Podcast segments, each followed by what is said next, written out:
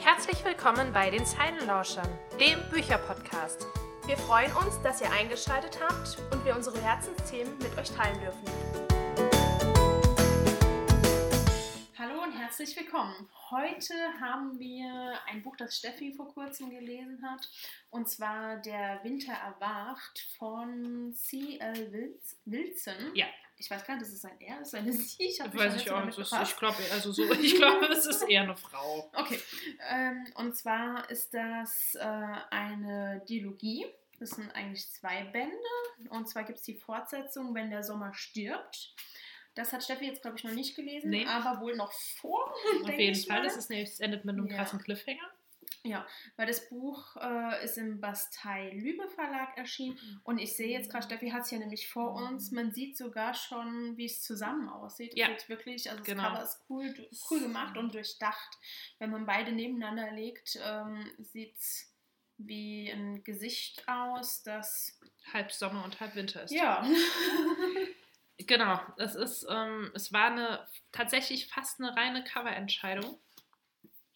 Beziehungsweise hat ähm, eine Booktuberin das vorgestellt unter, ich glaube auch unter dem Aspekt Lieblingscover. okay.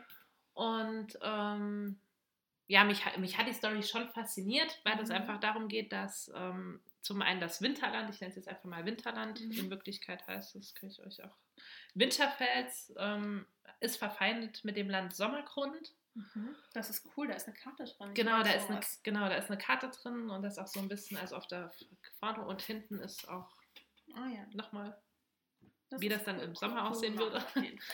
Und ähm, die beiden Länder waren früher mal befreundet, sind Mhm. verfeindet und der Preis, dass sie sich ähm, wieder befreunden, ist, die, ist eine Tochter des Königs von Sommergrund.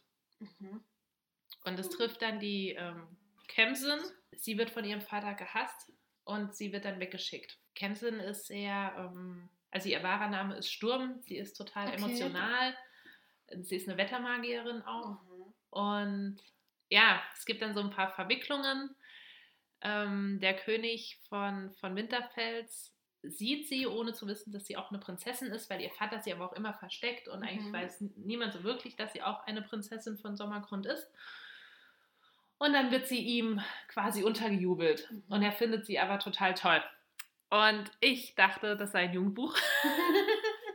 Ja, Steffi hat dann zwischendrin geschrieben, oh mein Gott, das ist so krass, das ist ein Jugendbuch. Also ich war wirklich der festen Überzeugung, das sei ein Jugendbuch und habe das auch so mit, mit Jugendbucherwartungen gelesen und dachte so auf ungefähr Seite 100. Also das ist aber, das ist aber wirklich ein krasses Jugendbuch. Und es ist, es ist halt kein Jugendbuch, ne? Es ist ähm, ein Erotikroman, kann man es wirklich schon fast bezeichnen, Okay, mit aber es ist Fantasy. mit Fantasy, ähm, aber super spannend auch gemacht. Also es hat auch wirklich einen Cliffhanger und auch noch das mit der Wettermagie und so. Ich finde das schon Mhm. super spannend. Aber man sollte sich schon bewusst sein, das ist kein Jugendroman. Ich war dann auch kurz so ein bisschen, ich dachte so, pff.